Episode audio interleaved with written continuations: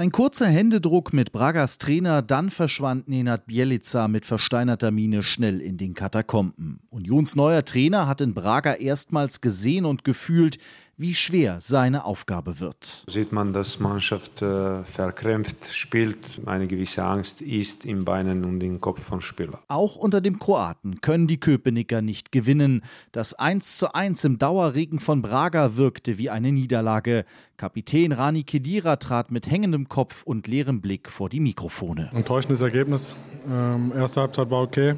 Zweite Halbzeit muss ich dann schon sagen, war, war nicht gut, war schlecht, war zu passiv. Ähm, laden die Gegner dann noch zum Tor ein und haben dann auch nicht ja, die Möglichkeiten zum Lucky Punch. Robin Gosens hatte Union mit der ersten und einzigen gut herausgespielten Torchance kurz vor der Pause in Führung gebracht.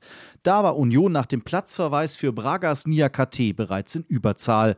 Doch im zweiten Durchgang war von Überlegenheit nichts zu spüren. Zweite Halbzeit war einfach passiv, äh, viel zu passiv, äh, haben denen viel zu viele Räume gegeben, dass sie ihr Spiel aufziehen können. Es sind einfach zu tief gefallen, zu passiv gefallen.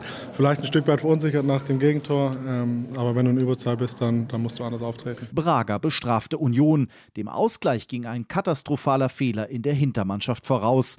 Am Ende waren die Gastgeber dem Siegtreffer trotz Unterzahl sogar näher als die Eisernen. Nenad Bielica sah einen enttäuschenden Auftritt seiner Mannschaft. Bearbeitung vom Ball dauert zu lange. Äh, wir trauen uns nicht, äh, die Pässe mit Risiko zu spielen.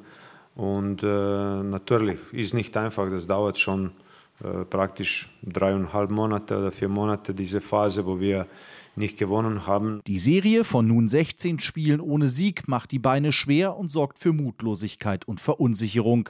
Die Chance auf die Europa League Playoffs im neuen Jahr ist klein. Natürlich, wir sind jetzt abhängig von anderen Ergebnissen. Wenn wir gewonnen hätten, hätten wir alles in eigener Hand. Es braucht einen Heimsieg gegen Real Madrid und gleichzeitig darf Braga in Neapel nicht punkten.